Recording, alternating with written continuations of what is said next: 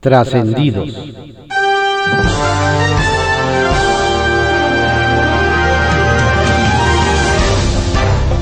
Continuamos con la audiosíntesis informativa de Adrián Ojeda Román, correspondiente a hoy, martes 28 de septiembre de 2021. Demos lectura a algunos trascendidos que se publican en periódicos de circulación nacional. Templo Mayor, por Fray Bartolomé, que se publica en el periódico Reforma. Sin duda, resulta interesante la jugada que están intentando cinco senadores de crear una nueva bancada con todas las de la ley, pero independiente de los partidos políticos. Se da por sentado que la solicitud será rechazada de entrada por el Senado, lo cual, paradójicamente, les abrirá la puerta para conseguirlo. Y es que, una vez que tengan el no de la Secretaría General de Servicios Parlamentarios, las y los legisladores podrán acudir al Poder Judicial para tratar de echar abajo la ley que obliga a que los grupos parlamentarios sean solo por filiación partidista. Ya existe un precedente en la Suprema Corte que les permite ser optimistas de una victoria en los tribunales. El grupo que se autodenomina plural está integrado ni más ni menos que por dos expresidentes del PAN, Germán Martínez y Gustavo Madero, el independiente Emilio Álvarez y Casa y las petistas Nancy de la Sierra, Alejandra León Gastelum. De concretarse esta nueva bancada, sería una revolución en el poder legislativo, pues las y los legisladores podrían agruparse en función de los intereses ciudadanos y no de los partidos políticos. ¿Qué diría el presidente si supiera que el mismo que cerró toda la información sobre los créditos fiscales de los que tanto se queja, es ahora el titular de Transparencia en la Secretaría de la Función Pública? Se trata de Gerardo Laviaga, uno de esos personajes que siempre caen parados.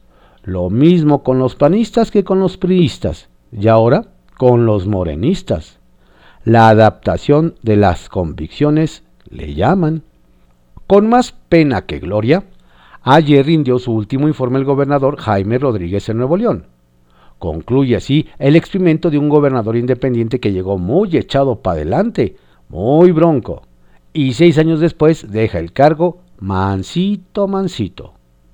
En lugar de sus tradicionales improvisaciones, se limitó a seguir el guion de un breve texto y a presentar un largo videoinforme, en lo que llamó su legado.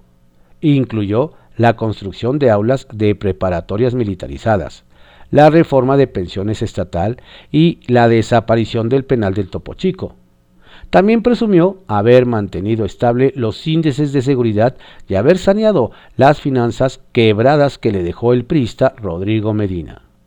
Un legado muy debajo de las expectativas de la sociedad sobre el primer gobierno independiente en México.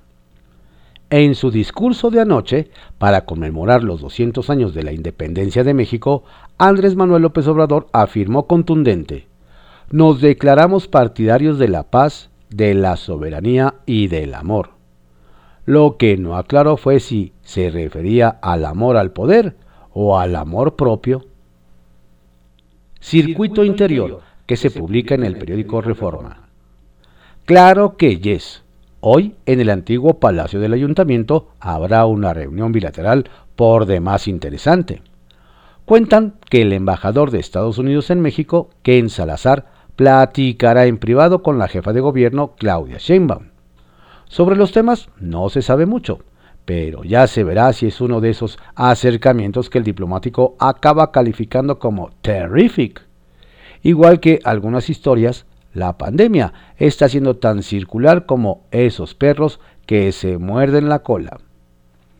Cuando apenas empezaba la primera ola a la empresa de entretenimiento OCESA, le dieron chance de realizar el Vive Latino como si nada pasara. Ahora, en la tercera, que viene a bien, no se sabe si ya se acabó o está retomando fuerza, el Gran Premio de México Fórmula 1 también apunta a que se desarrollará como si ya no hubiera virus. Dicen que no solo no habrá reducción de aforo alguna, sino que ya se alistan más gradas. Y cuentan que la manga ancha en estos temas es, nada si se compara con el tema de condonaciones de impuestos.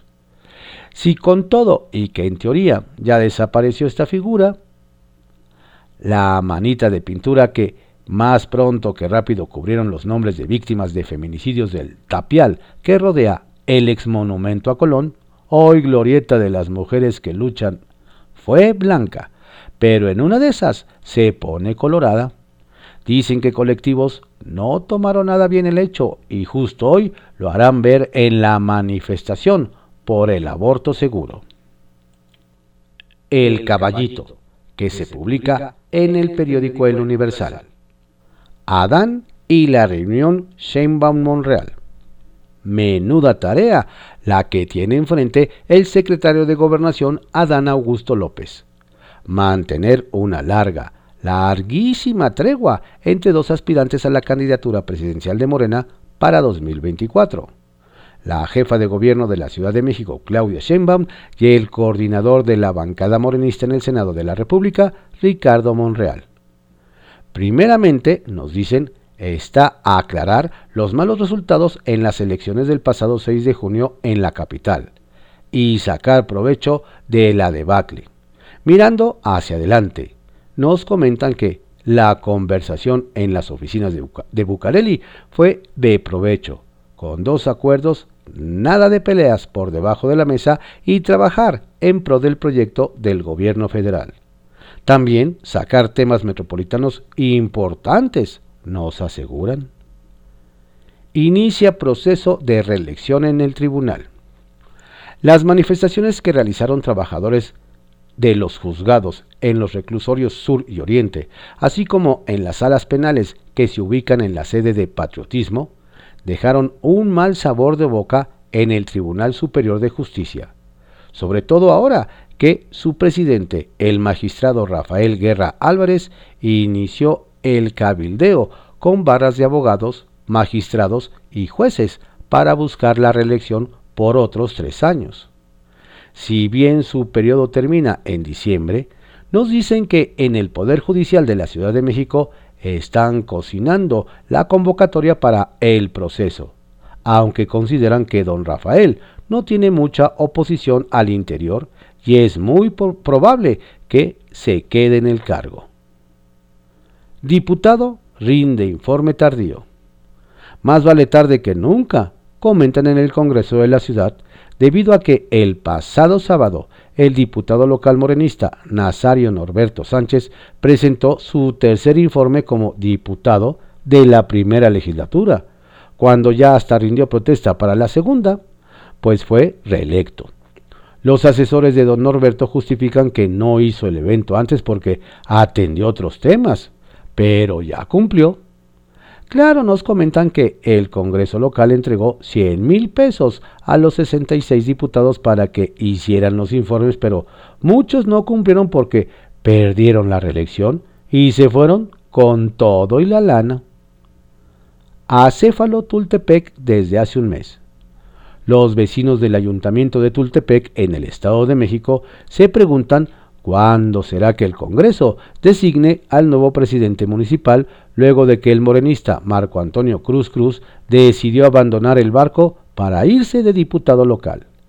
La presidencia municipal se encuentra acéfala desde hace un mes, y si bien la administración termina en diciembre, urge que alguien tome las riendas del ayuntamiento debido a que no hay quien resuelva los problemas por las lluvias y trámites detenidos. Línea 13, que se publica en el periódico Contrarréplica.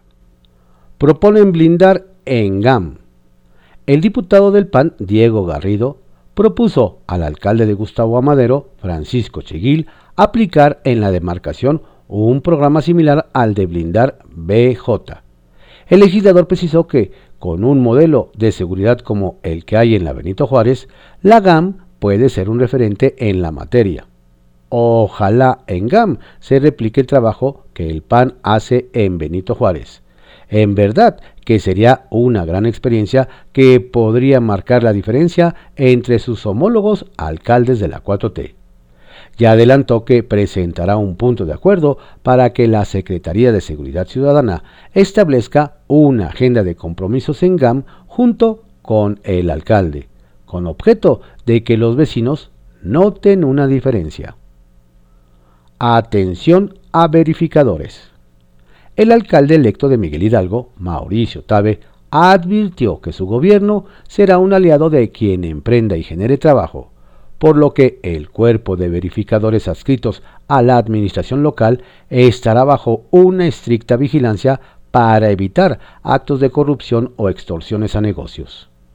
Durante la conferencia de prensa de la UNA CDMX, Tabe señaló que el periodo de transición recibieron quejas denunciando de que gente de la alcaldía ha estado pidiendo dinero, por lo que su gobierno podría, pondría mucha atención al trabajo que realicen estos servidores públicos para que no anden pasando la charola entre comerciantes o empresarios. Preparan fiestas de Día de Muertos.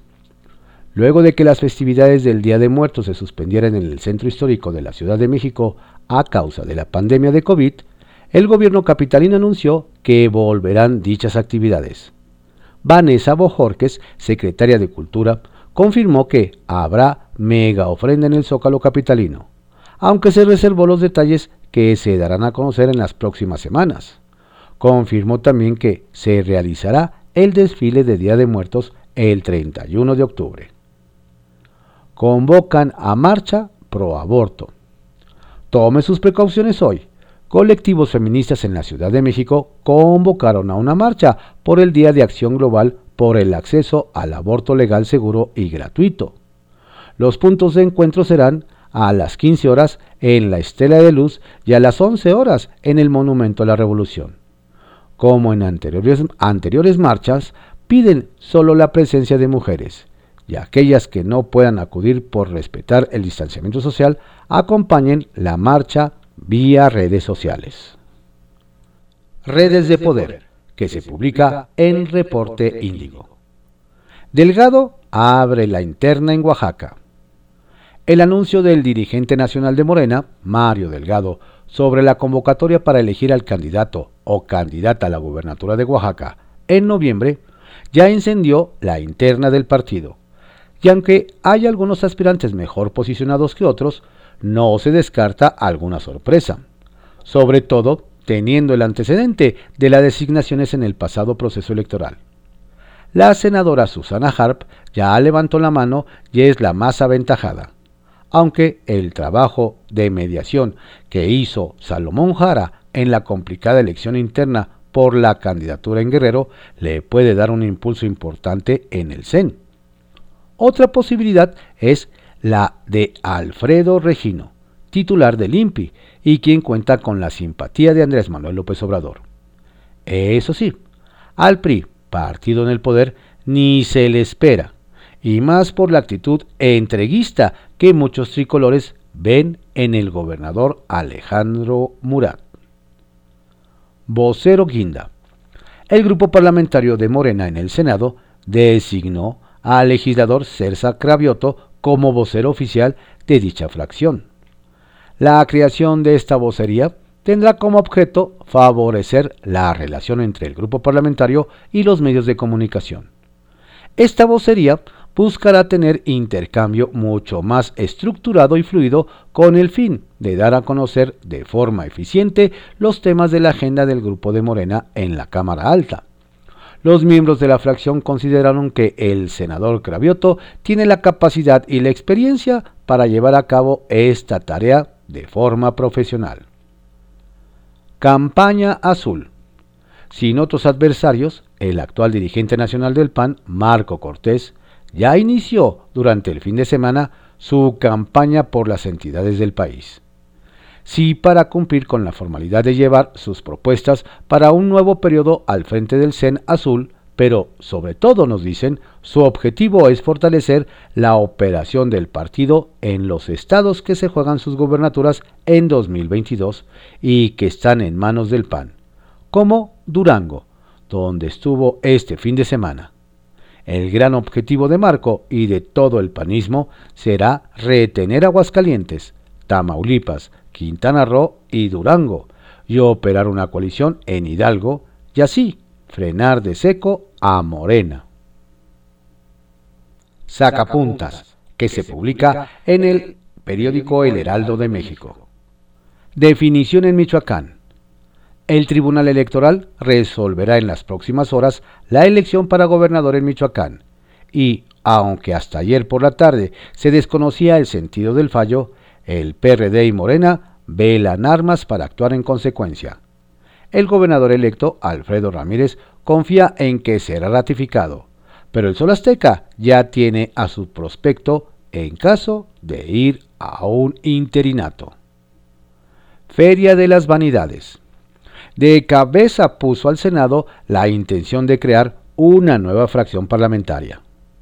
Emilio Álvarez, Germán Martínez, Gustavo Madero, Nancy de la Sierra y Alejandra León formarán parte, aunque hay quienes dicen que otros legisladores del PAN, PRI y PRD y hasta de Morena van en la misma ruta, movidos por la traición, el ego y los desacuerdos con su partido de regreso a la Ciudad de México. Nos hacen saber que este miércoles, en menos de una semana, el presidente López Obrador realizará una nueva gira por la Ciudad de México. Estará en tres alcaldías morenistas, Gustavo Amadero, Tláhuac e Iztapalapa. La idea es informar sobre los avances de la puesta en marcha del Banco del Bienestar y actualizar a la población sobre programas sociales. El silencio de Anaya. Desde hace ocho días, el panista Ricardo Anaya se ha mantenido en silencio y hay quienes dicen que está muy entretenido preparando su defensa para la comparecencia que tiene el próximo 4 de octubre. No se sabe a ciencia cierta su paradero, pero eso no es ningún impedimento, nos comentan para que comparezca ante un juez por videoconferencia se toman su tiempo. Nos dicen que en el Congreso del Estado de México, presidido por la panista Ingrid Shemerlensky, no tienen prisa y sus ocho grupos parlamentarios se tomarán el tiempo necesario para integrar las comisiones de trabajo. Su argumento es que esto es una práctica común en San Lázaro y la Ciudad de México y tienen que planchar todo para salir con los consensos trascendió, que se publica en el periódico Milenio. Trascendió que la foto que circuló entre Claudia Sheinbaum, Adán Augusto López y Ricardo Monreal despeja por el momento el fantasma de una ruptura en Morena y refuerza la idea de que hay acuerdos entre los aspirantes presidenciales para no agredirse y caminar juntos. Todo bajo los oficios del secretario de gobernación que funge de mediador. Eso sí, muchos se preguntan por qué faltó Marcelo Ebrard. Trascendió que los morenistas Jacob Polensky y Erasmo González despuntan como aspirantes a presidir las comisiones de reforma político-electoral y de presupuesto en la Cámara de Diputados, mientras sus correligionarios Manuel González y Manuel Valdenebro van por las de energía y trabajo.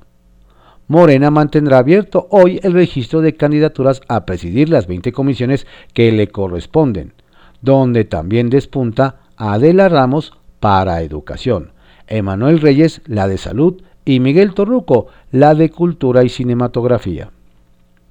Trascendió que Michoacán es el único caso en el que el Tribunal Electoral contó con elementos sobre la intervención del crimen organizado, pues al menos en cuatro municipios Hombres armados desalojaron a los representantes de partidos distintos a Morena. Sin embargo, para el magistrado Indalfer Infante, eso es insuficiente para anular la contienda, así que propondrá validar el triunfo de Alfredo Ramírez Bedoya.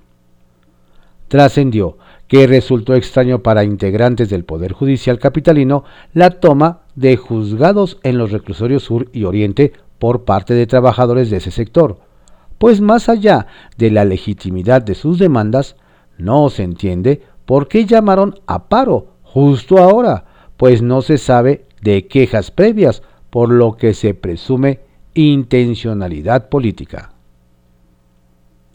Bajo reserva, que se publica en el periódico El Universal. La charla de AMLO con Ken Salazar. Una larga conversación sostuvieron ayer en Palacio Nacional el presidente Andrés Manuel López Obrador y el embajador de Estados Unidos en México, Ken Salazar.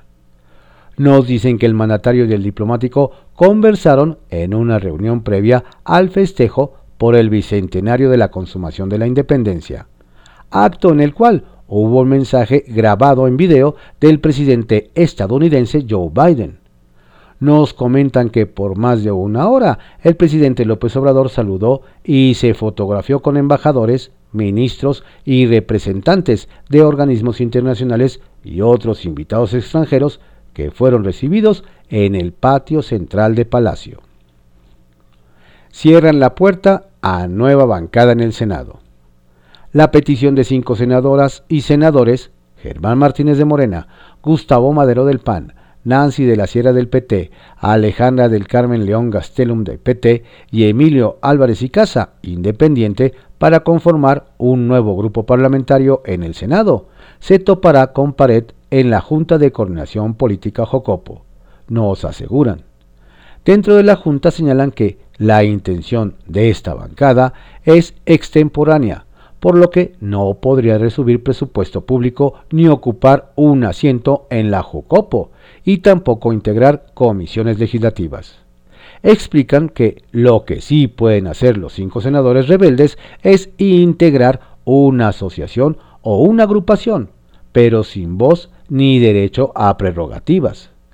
Advierten que si se deciden por esta opción, don Germán quien preside la Comisión de Puntos Constitucionales tendría que renunciar a ella, al igual que doña Nancy a la Comisión Especial para el Seguimiento a la Implementación de la Agenda 2030 que preside. Don Gustavo también tendría que hacer lo mismo en el caso de la Comisión de Economía. Los partidos nos hacen ver no solo definen el tamaño de su bancada, sino lo más importante, cuidan que el pastel presupuestario no se tenga que dividir en más rebanadas. Presentan las doñas. Autor de Los dones, el escritor tijuanense Carlos Mora Álvarez presentará este jueves su más reciente obra, Las doñas, algunos dones y otros amores. El libro de Mora, apreciado colaborador de esta casa editorial, será presentado por la embajadora Marta Bárcena, la primera mujer que encabeza la Embajada de México en Washington, el, periodista René Delgado y el político César Yáñez. En el acto que se realizará en la Casa LAM, el ministro de la Suprema Corte de Justicia de la Nación, Alfredo Gutiérrez Ortiz Mena, dirigirá unas palabras. Enhorabuena. Kiosco, que se publica en el periódico El Universal. Dirigente sindical amenaza de muerte a alcalde. Donde sentenciaron las cosas en Sonora, nos platican, es en el municipio de Caborca, debido a que el líder del Sindicato Único de Trabajadores al Servicio del municipio, Efraín Enciso Peinado, tuvo un pleito verbal con el alcalde Abraham Mier Nogales, de Morena. Ya hasta el bote fue a parar. Nos relatan que el desencuentro tuvo lugar el pasado fin de semana en un lienzo charro, donde los ánimos se caldearon al grado que don Efraín amenazó de muerte al edil y tuvo que pasar 24 horas en los separos con sus acompañantes. En tanto, don Abraham, por aquello del no te entumas, reforzó su vigilancia y anda protegido hasta los dientes, por si las dudas. Al parecer habrá una tensa relación laboral y lo peor es que apenas empieza el trienio. ¡Auch! Llegará Edil a cortar cabezas.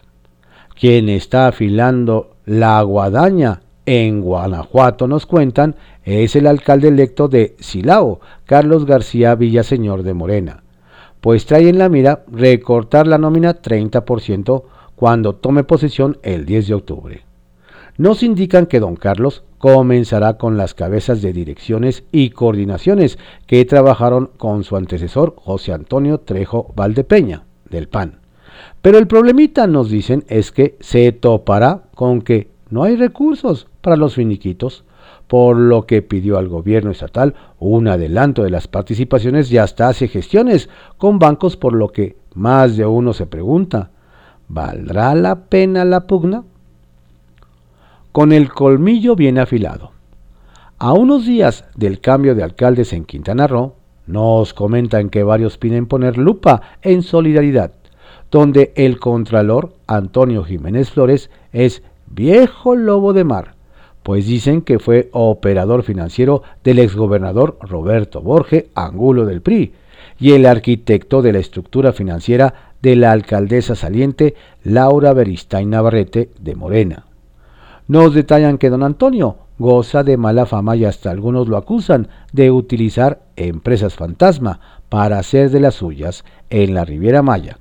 Además de que doña Laura en su momento insistió en reclutarlo pese a que no cumplía con el requisito de residencia mínima.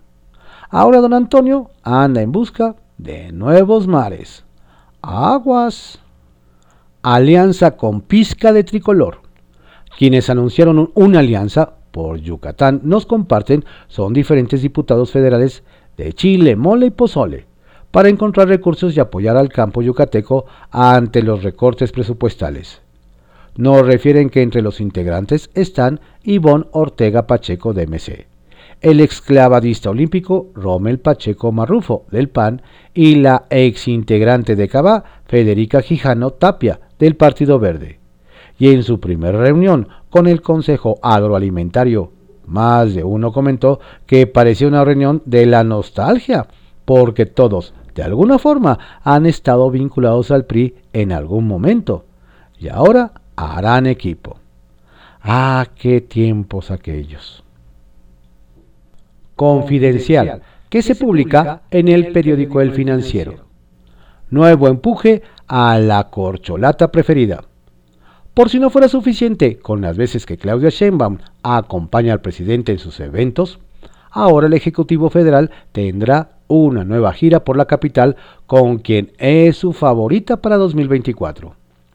Con el pretexto de inaugurar sedes del Banco del Bienestar, el recorrido con la jefa de gobierno será mañana por las alcaldías Gustavo Amadero, Tláhuac e Iztapalapa a ver si con este nuevo impulso la mandataria capitalina contrarresta los reflectores que ha tenido los otros suspirantes, Marcelo Ebrard con la cumbre de CELAC y Ricardo Monreal con su reiterado destape en San Luis Potosí.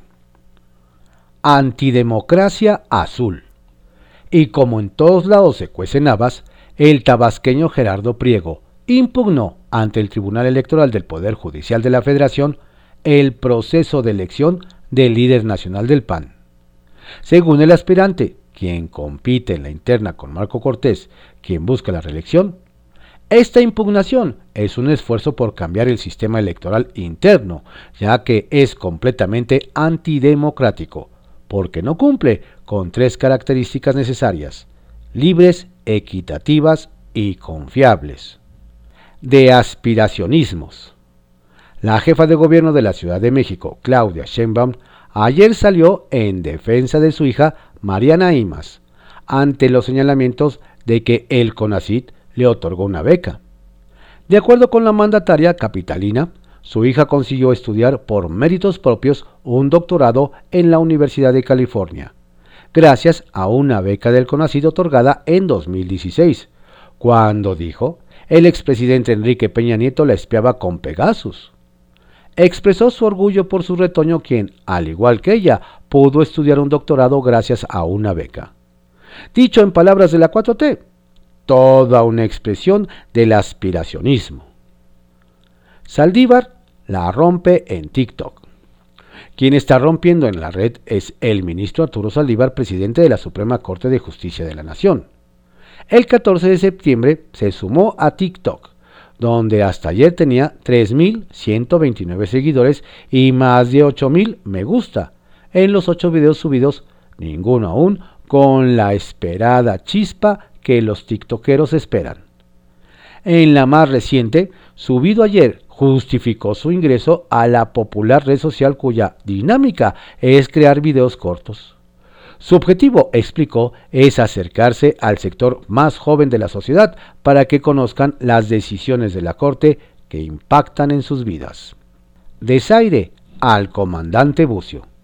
Vaya momento incómodo pasó ayer el comandante de la Guardia Nacional, Luis Rodrigo Bucio, en la conferencia del presidente, pues al ingresar al salón tesorería, percatarse de que no contaba con lugar en el presidium y sus jefes ni se inmutaron, no le quedó más remedio que preguntar a Leticia Ramírez, encargada de participación ciudadana, dónde sentarse.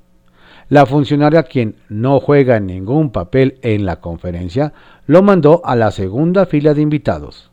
De no ser por las insignias militares, en una de esas hasta pasa por reportero. El encuentro.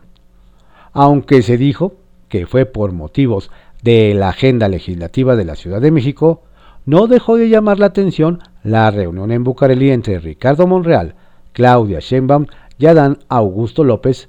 A los dos primeros se les ha mencionado para 2024 desde el inicio de la administración cuatroteísta. Y el último se sumó a la terna con su llegada a la Secretaría de Gobernación. ¿Será señal de que por el momento prefieren mantener a raya sus aspiraciones y esperar los tiempos? Nos cuentan que todo fue en un ambiente de cordialidad. Delgado por la transición interna. Mario Delgado, su propio líder nacional, reconoció de plano públicamente que encontró un partido que no encontraba el camino, no encontraba qué hacer. Hubo mucho conflicto interno, mucho jaloneo, una institucionalidad muy complicada, porque además tenemos estatutos, tenemos documentos básicos que fueron diseñados para otra realidad política que, afortunadamente, nos cambió para bien con los comicios de junio.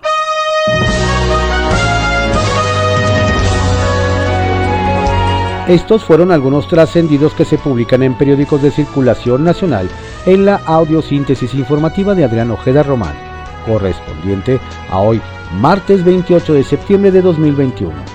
Tenga usted un estupendo día. Cuídese mucho, no baje la guardia. La pandemia sigue. Saludos cordiales de su servidor, Adrián Ojeda Castilla.